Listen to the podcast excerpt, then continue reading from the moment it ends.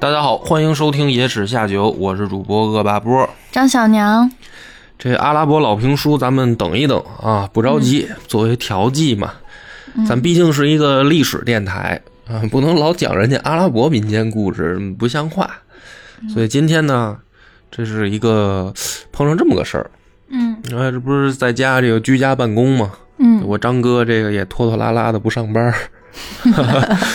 没事儿干呢，就在这个家里面儿看看有没有什么剧嘛。嗯哎，正好一看这个腾讯最近在首页上有推的有一个电视剧叫《三国机密之乾嗯一隆》八年的，啊，我以韩为东君和马天宇主演的，嗯，我以为是个新剧，嗯然后就赶紧看了看，就看了三集才发现是老剧，一八年的，但之前我没看过啊，今天看了三集。然后张哥跟旁边也是这个一块儿观影嗯，啊，一边看一边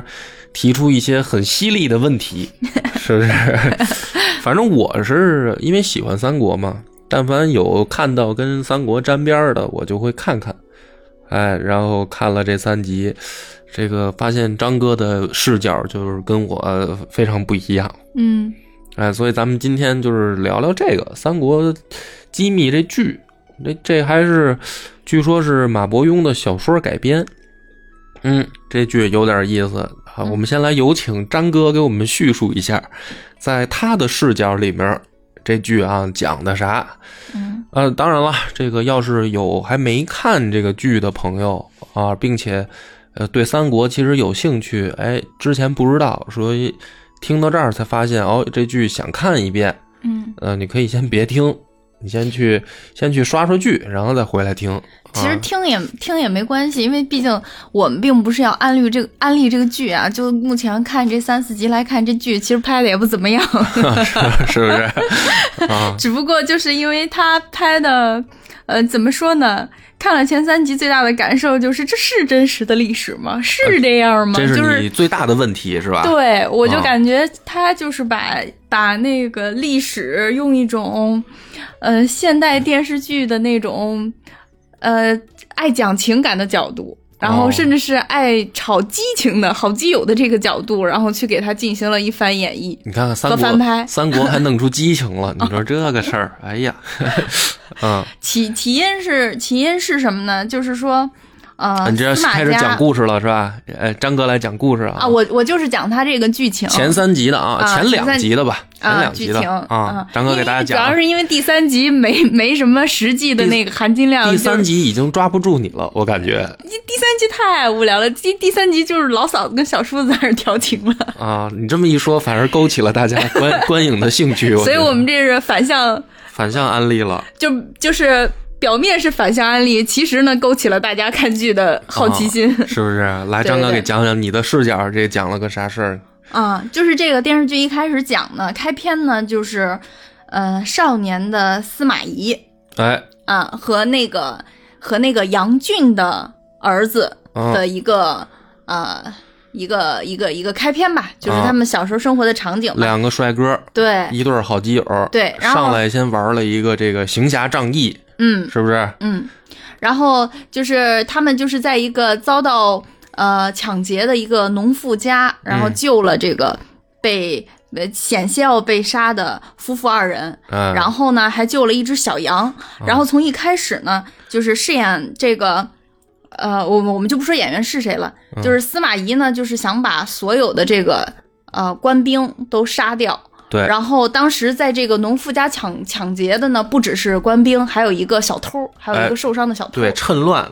这个等于跟人家偷东西的一个啊，对过路的小偷，对，对然后当时他的好基友，也就是咱们这个故事的男主，当时叫杨平，其实呢是刘平。对，他的在这个呃行侠仗义的表现里边呢，就表现出他特别善良的一面，比如说他想要呃把那个。呃，来，因为饥饿来这儿家趁乱偷东西的那个小偷留下一命，就给比如放走说了，放走了，对，嗯比，如说他要把那个受伤的小羊抱回去，嗯，在这儿呢就是表现这个刘平的这个善良，是，然后之后呢，他们回到了家，这个寄养在这个刘平是寄养在司马家的，相当于一个朋友家的小孩儿。啊，呃然后这个司司马懿的这个父亲的朋友叫杨俊，对，他他当时在汉室是什么官职呢？你说历史里啊，啊，对，历史里这人没没这人是吗？没那么重要，对，没那么重要。然 后后来嗯但是他呢，就是你先讲吧，你先往后讲，因为杨家是重要的，杨俊、杨俊不重要，哦，杨家是重要，但杨是就家重要啊。哦、然后就是他们在一番行侠仗义之后呢，就回到了司马司马懿的家里。嗯这个时候呢，刘平的父亲就其实来了对，呃，因为因为当时他还叫杨平，嗯嗯，然后杨俊就来了，就说把这个刘平呢给接走，啊，嗯，然后接走的过程当中呢，哎，就开始制造悬疑了。半半路，这个好端端的杨俊突然就把这个马马夫给杀掉了。对，然后还让呃中间来接头的这个杨修一家就是把他管自己的胳他，膊他管杨彪叫叔父嘛，伯父嗯嘛，就说明他就是杨家的人来了嘛。啊、啊对，就等于他看来跟杨，他跟杨这个杨俊跟杨修看来是个平辈儿，嗯是吧？嗯，哎，这接头儿对，然后砍掉了自己的胳膊，然后这个刘平呢就莫名其妙的被被被被被各种辗转送送到了皇宫，然后就见到了跟自己一模一样的一个人，他叫做刘哦协，也就是当时的汉献帝。对，然后莫名其妙的呢，就讲了说也不莫名其妙，人家车上的时候，人杨彪不就给他讲了嘛，说这来龙去哎脉怎么啊，回就事儿告诉了他的身世就。当年有一个这个秘密，是不是？嗯嗯当年秘密你还记得吗？你怎么秘密就是就是那个，其实那个刘平的母亲，就是也是刘协的那个母亲王美人生下的不是、不是一个？不是刘协一个人，啊是一对双胞胎是一对双胞胎对这个双胞胎呢，就是刘协，然后还有就是我们这个故事的主人公刘平。啊，所以在刘协性命危急，然后这个时候刘平已经死了的时候，嗯然后呃刘刘协已经死了的时候，刘平就临危受命。来到了汉室，嗯哦代替刘协，啊，假装皇帝，对，假装皇哦帝，然后就是继续演戏，对，就是这么一个开头、嗯，啊。然后这个剧情发展到就是等于这个男主角刘平啊进入后宫，见着老嫂子福寿，嗯是吧？福寿就跟他就开始揭秘，是吧？就是这些都是你哥生前就安排好了。对，啊，然后这生你前安排好的战略，啊，你哥就是有这个遗旨遗诏遗诏嗯遗愿，说传位给你来冒充自己，说大、大汉不能没有天子，嗯对吧？嗯然后这个就听老嫂子一通白话，嗯然后这个时候呢，张哥就开始提问题了，就说这尸体怎么办？你看你自己提的问题，你非得让我再替你复述。你当时看到这儿，你是不是已经有很多疑问了？就是他这个剧情里面，呃，特别精彩的一个一个地还方是，夸呢？你说怎么又改精彩了？就是就是场面话说多了，就是容易顺嘴就说 呗。我是说这个电视剧里面到这儿，他演绎的比较吸引人的一个地方是，就是呃，当时的这个场景是。刘平进宫，他是他是由那个刘辩的遗遗孀，嗯，呃，什么王妃，就是红龙王啊，妃嗯对，嘛红龙王妃，然后把刘平扮演扮演成一个小宦官，啊就是叫做在当时历史剧里面叫做小黄门儿，啊带进了刘协的寝宫，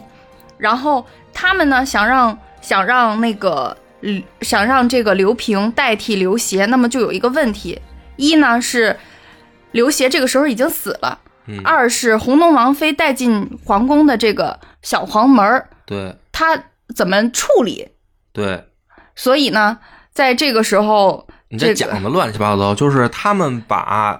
男主角刘平打扮成一个黄门儿太监嘛，小黄门儿就是太监，打扮成一个太监，然后跟着这个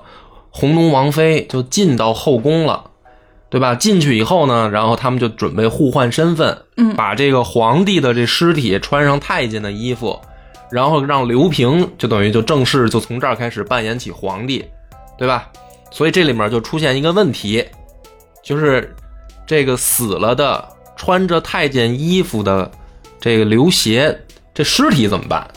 嗯，是不是这么个问题吗？我们可以用一个这个逻辑的方式来考虑一下这个问题啊。首先进去了宦官一个，啊，然后，呃，在里面还有一个皇帝。对，那出来的时候呢，肯定还是得是一个宦官，不管他是活的还是死的。然后留在里面的还得有一个皇帝，这个皇帝呢必然是活的。那么就有了一个问题，就是这个小宦官的尸体怎么办？嗯，嗯，首先，第一是你为必须要讲一二三点吗？不不讲一二三点不会说话呗？什么一二三点？这是老嫂子剧情啊，到这儿来了一个神转折，老嫂子福寿噌瞪出来一匕首，说陛下早就在生前想到这一步了，说让死后给他净身。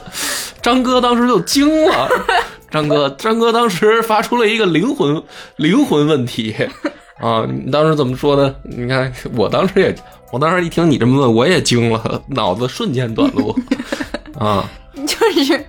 我当时想到的问题，是因为就是这个宦官他净身，他这个伤肯定是一个很早之前的伤，就他长上了，对他已经愈合好了。嗯但是皇，因为当时刘协已经死掉了，嗯，然后相当于这个福寿，他是在刘协的这个尸体上再再去给他做这样再嘎一净刀净身手术。啊，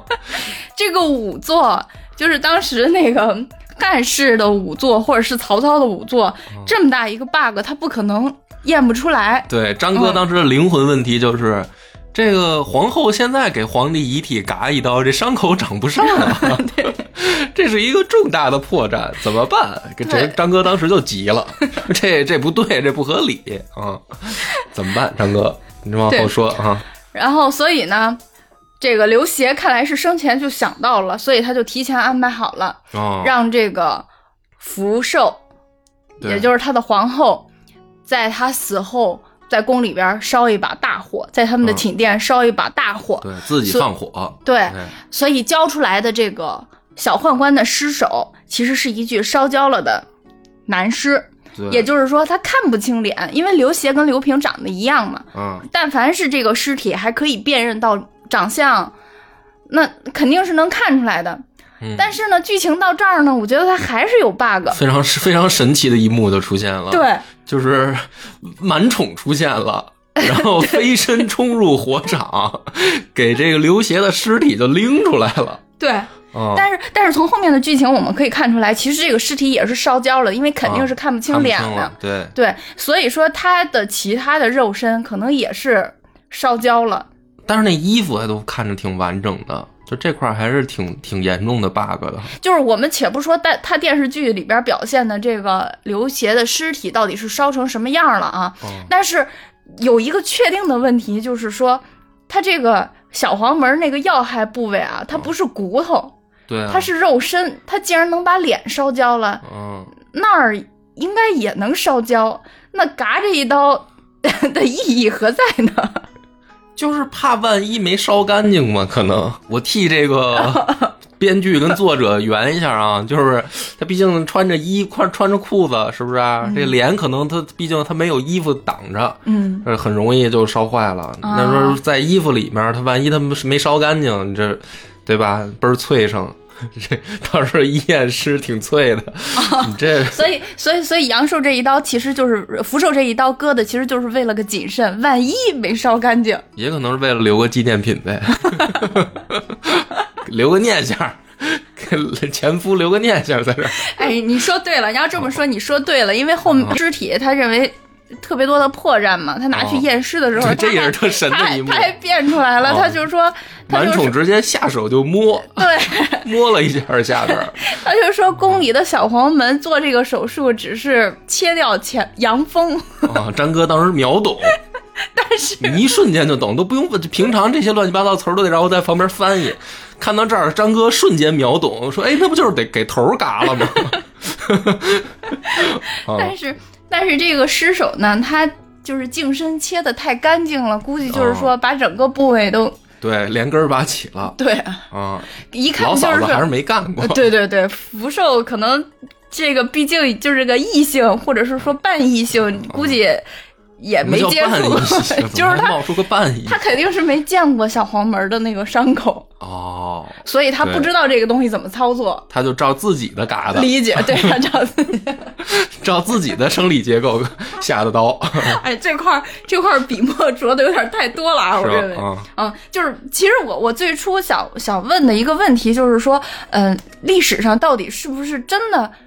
真的有过刘平这个人呢？啊，就是对吧？就是汉献帝 有没有双胞胎弟弟，啊、是吧？对，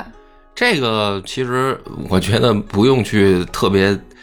太了解三国的人应该都知道，就是这肯定是瞎编的。就是演绎，纯演绎，呃，这都这不能用演绎都不太合适。嗯，就演就是就是瞎编，就是瞎原 编。创，就是纯原创，纯原创啊！因为这个历史里面没没有这么八宗事儿啊啊，什么双胞胎弟弟这事儿，这就就就瞎编啊！啊！而且一开始就是因为我们为什么一开始讲开篇就是提司马懿和刘平这个从小的这个这个青梅竹马的这个情谊， 啊，张哥，张哥一眼就看到了四十集以后，对对吧？他这个演绎的，我觉得他的宗旨就是说，使劲的去前期渲染呃刘平跟司马懿小时候这个好基友这个感情，后面肯定就是司马懿是吧？为了协助刘平，啊，或者是说为了这个把刘平给扶起来，然后拼命的是吧？先是跑到曹操身边当卧底，然后后面再把曹操给推翻，然后为了完成刘平的梦想，嗯呃自己是吧接了曹操的班儿。自己把老曹家的给端了。张哥一眼看到了未来，是吧？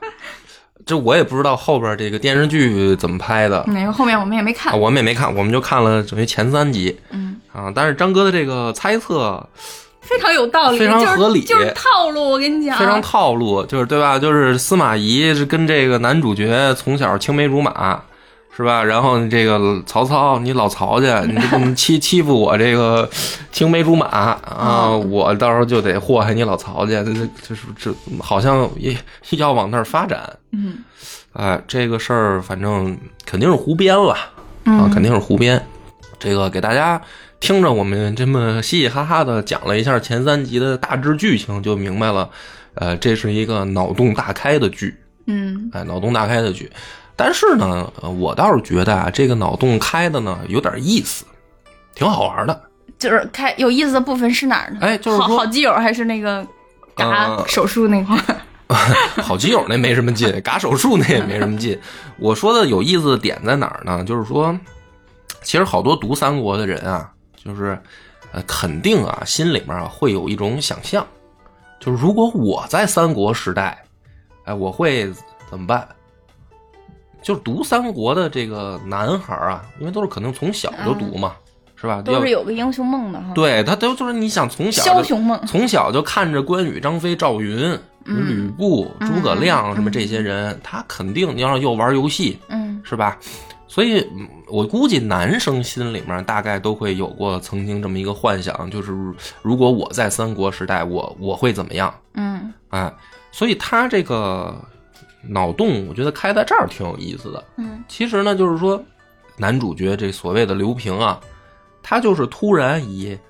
半路的这个身份去当皇帝。就如果你是汉献帝嗯刘协，嗯你会怎么办？他等于这有这么一个脑洞在嗯啊，这个脑洞有点意思，因为就是说白了。呃，大家如果去想象的是说你带入什么曹操、刘备、孙权啊什么的，那你就是直接就把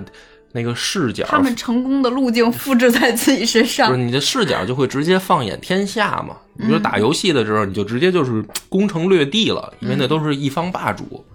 啊。但是如果你假如说你能穿越，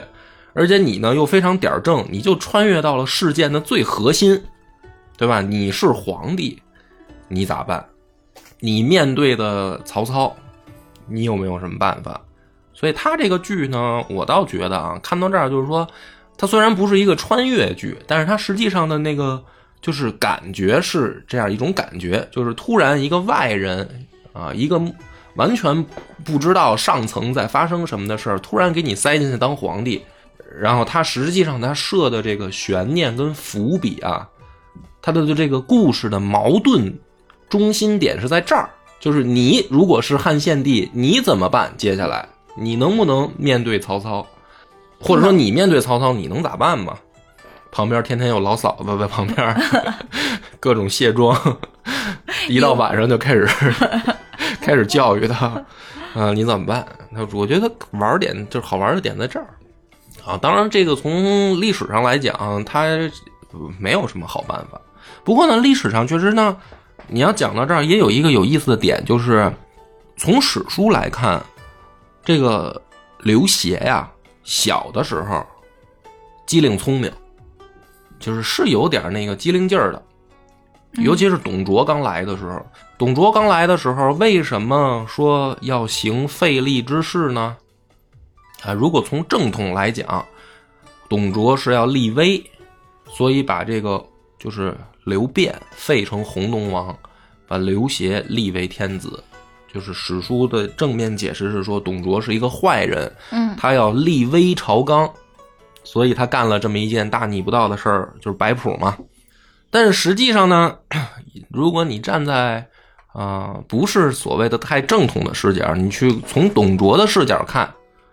就是董卓来了以后，他发现现在的这个天子年纪很小，而且呢有点儿懦弱，小孩儿呢就是吓得经常是说不出话来，对吧？然后董卓呢一看，说旁边的这个跟着的孩子，就是当时的这个刘刘协协，说这个孩子机灵聪明，哎，这个见着这个我们这些外臣以后，对答如流，不害怕，不害怕。说，所以呢，董卓说，那我们得找一个有能力的皇帝，就是他起码在明面上说出来这个点，是一个就是为了大汉着想的这么一个点。嗯，然后董卓呢自己也去带入了一个身份，就是说我是姓董，我姓董的话呢，这个刘协是董太后养大的，对吧？刘辩他是这个何皇后带大的嘛，那么董卓他打出了一个政治旗号，就是我现在进来以后，我是以董家人的身份我来的，所以我要立起来的是刘协，他是有这么一个就是要向外传达的意思。那么从史书来看，他毕竟他就传达出来了一点，就是说这小时候的刘协好像机灵聪明，而且呢，这个呃比较不怯场，尤其是后来呢，在发展这故事，就是到那个一代诏事件嘛，你就可以看得出来，在历史上的这汉献帝，他是有一些手腕儿的，他是经常给曹操那儿整事儿的、整节目的，弄得曹操也其实挺不安心的，对吧？可是到了后面，就是后期，你就看这个汉献帝就不行了啊！一会儿这个什么，呃，董董爱妃被打死了，一会儿这个福皇后又被给嫁出去了，嗯然后一会儿这上门又逼着他退位了吧，又又欺负他，就是后面就无限懦弱嘛。嗯当然了，那个大家去看三国的时候，肯定不会把这个心思都放在刘协身上，因为他这个就属于没小落配嗯角没落皇 族这么一个感觉嘛。就是曹操肯定是大男主的这么一个吸引所有读者视角的这么一个存在，所以没人会去注意刘协。但是如果你去注意他，你会发现他其实前后还是有一些变化的。当然，这个变化呢也可以理解，因为毕竟他无可奈何。嗯对吧？他无无可奈何呀，因为毕竟他前面整事儿的时候，他在曹操那儿整事儿的时候，曹操还四面受敌，就是北方有袁绍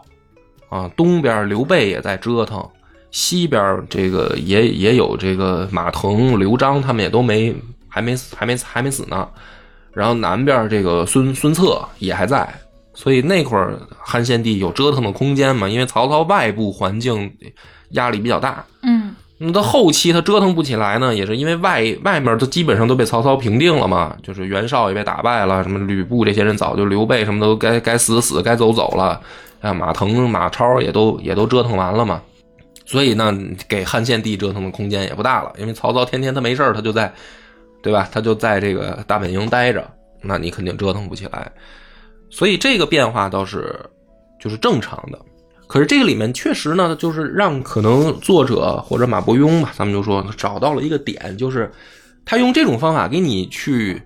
啊，脑洞大开的解释了一下为什么汉献帝前后不一样呢？因为换人了，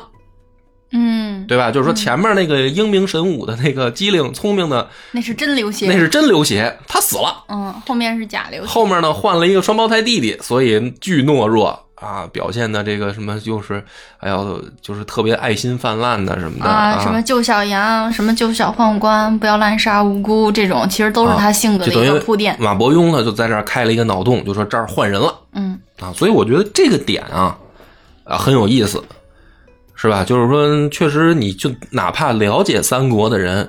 哎，看到这儿呢也不会觉得特别的胡闹，就是这是一种怎么说呢？每一个人的这个想象力的体现嘛。嗯啊。那么讲这么热闹，其实就是我相信还是有人不知道三国那个时间到底发生了什么的。就是咱们讲前三集这个故事的时候，那个时候到底是什么时代背景，对吧？张哥可能就不了解。张哥，你说当时那个时候是一个什么情况啊？大概司马懿当时是什么情况？你觉得应该司马懿当时还没出山呢，啊？就是还还是隐隐退状态呢。诸葛亮出山了吗？诸诸 诸葛嗯大胆亮，的说，你猜？诸葛亮出山了，刘备那会儿抢抢，哎啊，，诸葛亮还没出山就呢诸。葛亮也没出山呢。对，因为刘备那会儿刚拿下徐州嘛。啊，那那会儿在这个真正这个天下舞台前折腾的最欢的是谁呀？应该那是，呃，是孙家，孙家，孙家是谁？当时孙策他爹叫什么孙坚啊？孙坚、啊，袁绍、袁术，呃，曹操当时算算是个新秀吧，啊，是吧？然后还有东吴的，呃，不是没有东吴的，那会儿还没东吴呢。那个袁袁绍、袁术啊，前面这一段给我掐了。不给袁掐了绍、袁、嗯袁 绍、袁术，呃，还有那个还有谁？天下群雄还有谁？张家口那边的那个是谁张家口都出来了，张家口、石家庄、 不是不是东北的那个，保定，不是河东北嗯北河北河北当时河北是谁？河北谁？对，咱们就一个一个问你吧。当时啊河北是谁？河北是袁绍啊啊，对河北的袁绍、袁术，袁术怎么能在河北呢？毁袁术在淮南，嗯，河北的哦袁绍，对吧？呃，徐州是刘备嗯啊，江苏是谁啊？就是江东嘛。江东是孙策，嗯，孙策，西边呢？西北，西北是谁啊？西北马腾啊。哦，马腾，呃，西南四川呢？四川是刘璋啊。湖南呢？你这么让我背，我肯定背不下来啊。就是你得你得大概脑子，嗯、对，其实你本来也没有这个这个这个这个意识是吧？就是当时我只是有一个模模糊糊的感觉。你这么说完之后，他们又要在评论区骂我嗯说不不张小不娘什么都不知道。不会不会啊，不会不会，大家不要不要太苛刻。对于女生来说，这个很正常。就当时的时间啊，真正在历史上的大事儿，正在逼近的是官渡之战的决战，这时间段儿，就是咱们这个看这电视剧的这前三集发生的在历史里面真实的时间，嗯就是曹操正在跟袁绍对峙，正在接近决战的时间。那这是历史上的真实的这个背景。嗯嗯，所以讲这个背景应该是什么呢？就是说，应该曹操就是你看前面这三出集去啊，打仗嗯去他了应。该出去打仗去了，他没在，这在谁在家呢吗？荀彧就看是家荀呢荀。彧看家呢，在这儿。嗯，哎，这是这个电视剧它这前三集的这么一个背景。那其实这个讲这个背景呢，有意思也也的点就在于说， 这前三集就压根儿曹操就没露面儿嗯，就是你感觉三个三国时期那些大主角儿，他们在这里就是都很遥远，然后这讲的是一个小的一个 N 番小角色的一个 内心世界，呃也他不当是时啊经历的东西。也不是啊这个荀彧出现了，杨彪出现了。那然后嗯他董承出现了，嗯，对吧？福福完出现了，这些人都出现了，就就差一个曹操就到位了。曹操一回来，我估计就开始该折腾了，这事儿就该精彩了。就是那个时间段儿，就是曹操在官渡那个时间段儿啊，就等于朝中发生的大事儿的几个主角，就是董承、福完、杨彪这几个人和荀荀彧啊彧，哎，他们在这儿折腾，他们折腾什么事儿呢？就是前面发生的一件大事儿是，等于董卓到了洛阳以后，啊，发现自己镇不住场子，他就带着皇帝跑去长安了，跑到就是西安了嘛。然后呢，就等于一把火就把洛阳给烧了，对吧？那么这个故事发展到这儿的时候呢，后来 这不是就是董卓他就出事儿了吗？就跟这个灭霸吕布嗯，啊， 跟这个爱爱妾貂蝉仨人在这儿搞三角恋，这个是大家耳熟能详的桥段吗？凤仪亭他不出事儿了吗？嗯董卓不就死了吗？董卓死了的时候，西凉军不就乱了吗？董卓带来那些人就乱了，李傕、郭汜呢就把皇帝当皮球抢，你知道吧？就都争皇帝。嗯然后这个时候，带着皇帝准备往东跑的，立最大功的就是这个董承。嗯董承等于带着皇帝，就是又跑到东边来了，嗯然后这才有曹操去接应，然后把天子赶紧抢到许昌。嗯这就是故事就衔接到这儿了嘛。然后抢回来以后，曹操开始厉兵秣马，准备去这个跟袁绍进行一场决战。啊，当然这中间也发生了这个平张绣、平吕布、平刘备什么这些小战役啊。嗯就是其实他的目的都是为了赶紧把这周边弄弄得消停了以后，我好准备跟袁绍去决战。所以在朝中这里面就要发生一件大事儿嘛，就是衣带诏，就是等于皇帝偷偷呢写了一个血书，然后藏缝在这个裤腰带里面了，交给董承，让董承出去联系，说这个四方忠臣想办法把曹操给我宰喽。让大家在这上面签字啊。这里面还有刘备呢，就是大家结了一个秘密的这么一个盟约。但所是以在这里面，衣带诏被演绎成了是刘平的传位诏书，给刘平的传位诏书。这个吗不是，这个就是衣带诏等于就没拍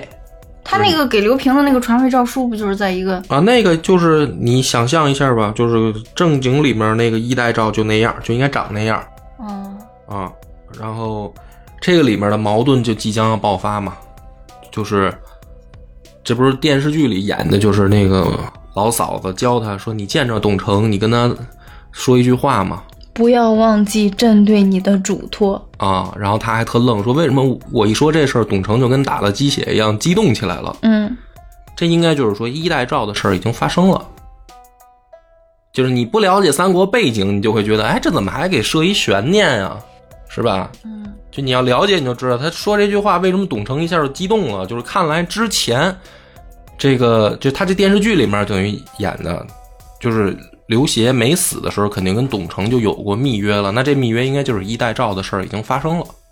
所以他这儿肯定进行了一个改编，就是等于曹操还不知道嘛。嗯所以他回来以后，看来就要整事情，这个故事就要精彩起来了。嗯对吧？等于就是说，它这个上面呢，电视剧啊，就是给大家讲讲背景，然后讲讲我们的猜测嘛，估计就是这么一个套路。套路。啊，就三集就看到了结局。就是他肯定前期，就是说他这个电视剧，你像四十多集，他他得有这个矛盾啊、嗯冲突啊，他不能就是说光一个矛盾，他得是一个一个的矛盾，他不断的爆发，他到最后就是前面全是挖坑，后面再填。对啊，所以就是说，他既然男主角男一号是这个刘汉献帝的替身儿，嗯对吧？那这个里边他第的矛盾都可能爆发在哪儿？啊第一个矛盾应该就是董承和这个曹操的矛盾，就是马上这前三集完事儿，他马上可能要来的就是这么一个矛盾。然后中期看什么呢？应该就是荀彧跟曹操的矛盾。荀彧跟曹操的矛盾里面会捎带手的，可能就讲讲这个呃站队问题，对吧？嗯就是这个曹操他肯定跟这个汉献帝他就要掰面儿了。那这个时候荀彧他肯定要出来弄弄矛盾，因为你看这前三集里面荀彧给了很多戏份嘛，嗯就比如说光看前三集，你觉得荀彧会站哪边儿？荀彧会站曹操那啊边，会站曹操那边儿就是说从这个电视剧里，啊，但是历史上荀彧是反对的，对是不是反对曹操称帝的？对，或者说反对曹操去威胁汉献帝的嘛。嗯对所以我估计中期矛盾应该在这儿，就是跟荀彧的。那后期矛盾肯定就是这个司司马懿嗯嘛，，他毕竟有点男二号的意思。嗯，那他这个矛盾就在于他怎么进入曹魏的这个政权里，政权里，对。那这里面是不是跟男主角啊有一番配合或者怎么着？绝对的肯。定这是从这一开始，这个讲他们的青梅竹马好基友， 然后他这里面肯定就是得跟这个杨修，司马懿跟这杨修，这前三集也演了，俩人就不对付，这肯定是嗯后期的一矛盾。嗯，就是司马懿想接近曹魏政权内部，为了帮他这好基友，他就得跟杨修在在整事较儿。量。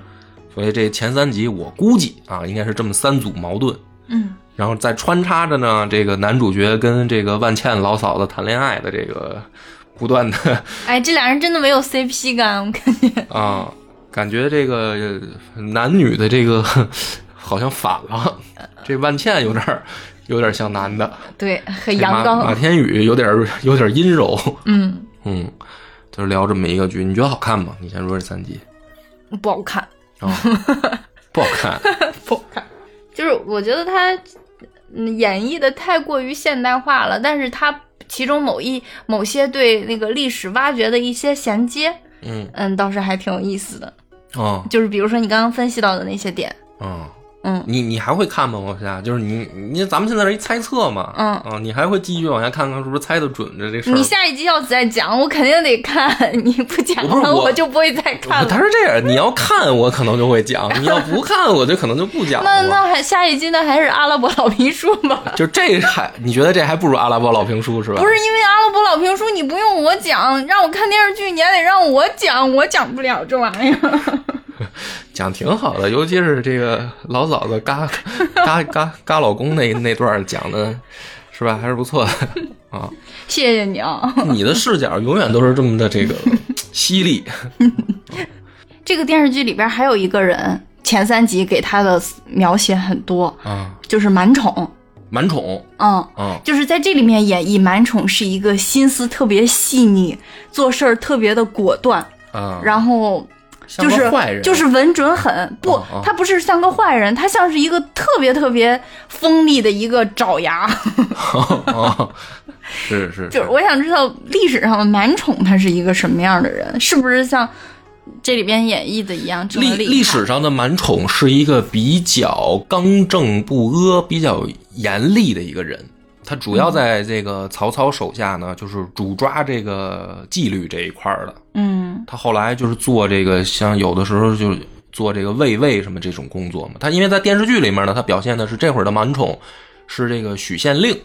因为嗯他们在许昌嘛，嗯他等于这个时候满宠是一县令。嗯他但是他为什么重要呢？因为他们就在许昌。嗯所以许县他当这个这个地儿的县令，就相当于比如说你当一个这个长安令，嗯，或者你当一个万年的这个令，就是比如说首都是长安，那你当长安令，那你肯定就重要嘛，嗯你明白吧？所以这个时候的满宠他是这么一个位置，他在曹魏里面就是以这个铁面无私、刚正不阿而出名的，主要就替曹操管这个官员纪律啊，就是这个就这一套，就有点这个半特务性质。那他后来的，就是走到最高的位置是什么呀？那他后来是一直到曹丕时代，他还是在这个曹魏当重臣，就是在这个主管这纪律工作。哦哦，你刚刚说他那个特别的刚正不阿，然后管纪律，你还用了个什么词儿啊？啊，铁面无私。嗯嗯，嗯，铁面无私，就是我感觉他在这里面他特别厉害的一点，他他像一个断案高手，啊，对他这就是他把那个小宦官的尸体，就是当时那个汉献帝，呃，不是那个刘那个刘平，呃，福寿，还有还有那个王妃，他们一起出来的时候，嗯就是大家都在忙着救火，然后看主要人物的这个安危，只有满宠。第一时间感受到了这个事情事有蹊跷，因为当时荀彧也荀令君也已经去了，但是他都没有注意到。然后，然后那个那个谁满宠，他就眼疾手快的冲到火场里边，把这个小宦官的尸体给捞出来，嗯，然后，然后带着这个小宦官回去。其实第一遍初步验尸的时候，就是也已经发现一些端倪了，但是但是当时咱们作为观众的话看就觉得差不多了，是吧？就是你知道他，你知道他那个他不正常，然后可能会有什么什么什么问题，就是就感觉这个尸体上已经挖不到什么线索了。啊，满主直接下手就摸 是吧？对，啊，而且不只是这里，因为因为这个这个剧情实在是在当时的人眼里太出乎预料了，谁会想到？就是没有任何一个人能想到说，刘协他还有一个孪生的弟弟啊这个事儿。啊但是你记不记得后面，他发现了这个死者，也就是这个刘协尸体的胃有异样。啊就是说他死前服过药，然后下一个情节马上就是说，请那个宫里的赵太医为一直为刘协看病的赵太医过来看看那个药究竟是什么，因为仵作不懂药理，他不知道嘛。嗯你想，假如如果当时没有刘协身边的那个大太监张宇过去，第一时间，呃，也那不叫第一时间了，就是在最后关头把这个小宦官的尸体给烧了。嗯一旦刘太医去了，去了吃看吃尸体，尸体，然后验好了这个药渣子，他肯定一下就能，因为给刘协吃的那个药就是他开的方子呀，嗯，他一下就知道这个药是皇帝服用的药啊。对那满宠以满宠的机智，绝对就能猜到死掉的这个是个皇帝，对，然后，然后那儿是个假皇帝，嗯直接就全剧终了呀狄。仁 杰啊，神探狄仁杰，神探满宠啊神。探满宠，啊， 是有点意思，这个改哦对编反正挺合理。反正这个历史上的满宠的确是这么一个路数，嗯就是在他眼里不揉沙子，谁想在他那儿这蒙混过关都不太容易。嗯，是这么一个形象。反正，所以在曹操阵营里面，他也是，呃，一直位置都很稳，嗯就曹操也非常信任他，而且也不会因为什么出现什么战队问题呃倒霉，这么从来都没听说过这满宠有这这方面问题。嗯，是一个忠于老曹家的这么一个走狗 嗯 我想说狗腿子，啊，差不多差不多是这个意思。还有谁你觉得有有兴趣？其实这里面有一个人，不是，就是说啊，从这个历史里边来说，这会儿应该有一个人要大放异彩，就是电视剧里我不知道他后这三集这，但是这三集里边他没出现，嗯就是郭嘉，嗯就是在历史里这会儿在曹魏阵营里面要大放异彩的，应该还有一个人是郭嘉，但是这个电视剧前三集现在没出现。因因为什么？你看这个剧里面，他就经常等于在这儿玩这个权谋诡计，玩脑子，嗯对吧？嗯你这玩脑子里面，你这个曹魏改呢，这个事儿就它就少了几分色彩。哦这东，西郭嘉是这里边儿对，就是曹脑操力担身边当的这个第一谋士郭嘉，他现在还没出现呢。他一出现，可能这个剧又会，就是等于就就这么跟你说吧，郭嘉比满宠得聪明十倍是吗？啊！你说这人要出现了，你们这个戏还能不能瞒得住？曹操身边第一谋士不是荀彧吗？嗯，是郭嘉，就是嗯，聪明程度来说，因为曹操身边有好多谋士，最重要的，嗯或者说职位上最重要的是荀彧，但是打仗出奇谋啊、是郭嘉，哦然后人情世故啊，就是玩人心这块儿最牛的是贾诩，他身边有好多谋士，但是就说玩脑嗯子，咱就斗心眼儿这块儿最聪明的是郭嘉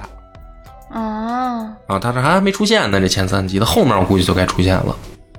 然后这个什么杨修、司马懿，那都算是郭嘉的后辈，那都小辈儿。嗯我们为什么突然间今天突发奇想的要讲这一集呢？就是因为我在看那个，我在看那个，嗯，福寿做手术的时候有点兴奋，然后，对，我觉得也是，你有点异常兴奋然了。后，然后波哥就觉得这一点很有意思，所以哦今天呢，我们就对，其实突我发就是奇想，然后嗯，对我，因为我看你在那儿那么兴奋，本来要按照我的就是喜好啊，我不会讲这个剧，因为我觉得好无聊， 有点烂。 对，所以所以造成了这个有点烂的一期的讲述。啊、但是你那么兴奋，我就突然就觉得说，其实嗯，不能光以我的视角，就是我可能会觉得，比如说你以你的视角，你会发现这个剧它挺有意思的。我觉得有意思的就是，一是那个董，一个是福寿做手术，然后二是他在这儿使劲儿渲染那个司马懿和和刘平的感情，少年激情。嗯，所以就是他就是一集看到结尾，肯定后面我觉得他的剧情发展会是司马懿大放异彩，然后为了他的好基友刘平，哦，那那会、嗯那就算就是比如说是这个点的话，会吸引你看吗？不会了。 也不会啊。哦，行吧，好，那这一集就到这儿吧，相当于白录，好吧？ 感谢大家的收听，浪费了大家的时间，实在是不太好意思，拜拜。我们的微信公众号叫“柳南故事”，柳树的柳，南方的南。如果还没听够的朋友，欢迎您来订阅关注。